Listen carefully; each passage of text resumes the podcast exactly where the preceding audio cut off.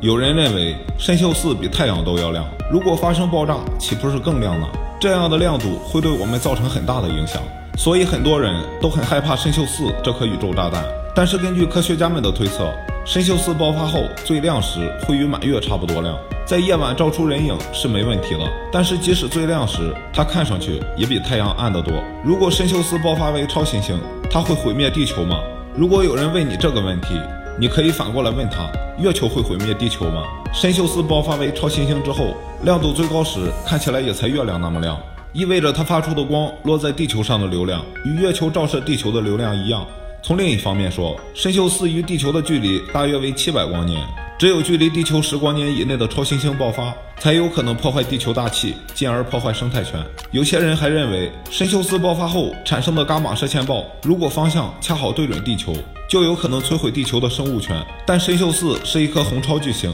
是不可能产生伽马射线暴的，因为红超巨星的激波突破辐射不可能是伽马射线，只能是紫外线与可见光，它们无法伤害地球的大气。但是如果参宿四爆炸为超新星，我们的后代就看不到美丽的几乎等边的冬季大三角了。这么想来，还是有些遗憾的。